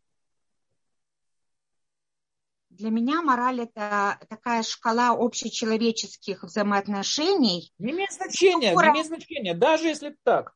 Вопрос, Нет, почему? подходит большому количеству людей или целому человечеству, тогда это будет общечеловеческая мораль, если бы такое было. Хорошо, ну так почему я должен к этому прийти, придерживаться? Не так неудобно, я занимаю ваше время уже. Нет, Давайте. вопрос просто, почему я должен к этому? Вы хотите мне сейчас объяснить, что человечество приняло не убивать этого одноклассника. Я понял, хорошо. Почему я должен этому прислушиваться? Потому что вы член этого общества. ну котором... и что, я член этого общества сколько угодно, и что? А, и я думаю, что как бы член этого общества существуют, да, тогда я скажу, определенные законы, которые, если вы как один человек да. имеете свой моральный стержень, другой, да. отличающийся, то вас тогда найдут.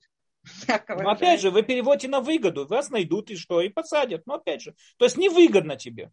А я говорю про сам поступок. Вы хотите мне объяснить, почему убить, ваше, с вашей точки зрения, почему убить это плохо. Само убийство плохое. Не имеет, смотрите, моральный поступок не имеет отношения к выгоде или невыгоде. Моральный поступок я требую человека даже тогда, когда ему невыгодно придерживаться морали, все равно требует от него быть моральным. Ни с коим образом не связано с выгодой. Если вы не вводите Всевышнего как заповедь, как власть выше моих интересов, вы не вводите его в эту формулу, не существует морали в этом мире. Опять же, я не говорю, что нету моральных людей. Есть моральные люди, у них нет объяснений, почему они моральные. Мы закончим лучше индивидуально, потому что много времени я занимаю. Мне неудобно действительно. Вот видите, у вас сейчас замучила мораль. Почему? А Можете а меня... сказать, а я мне наплевать там на Тиферет, на, на Даниэля, буду делать все, что угодно. Много моментов. Мы не закончили, но мне просто действительно сейчас замучила мораль очень, честно. Окей, ну так вот, видите, значит, а Спасибо если огромное. нету Всевышнего, почему должны прислушаться этой морали? Окей. Все. Спасибо. Пожалуйста, извините, но как бы затянулось. Извините. Да, Ничего страшного, спасибо огромное. И прежде всего, спасибо огромное вам, Кводерав. Да. С удовольствием. И тогда, наверное, мы заканчиваем урок, и хочется на такой ноте поздравьте, пожалуйста, нас с наступающим Шивотом. Рад Ашем, чтобы мы все удостоились в этот праздник принять Тору как следует.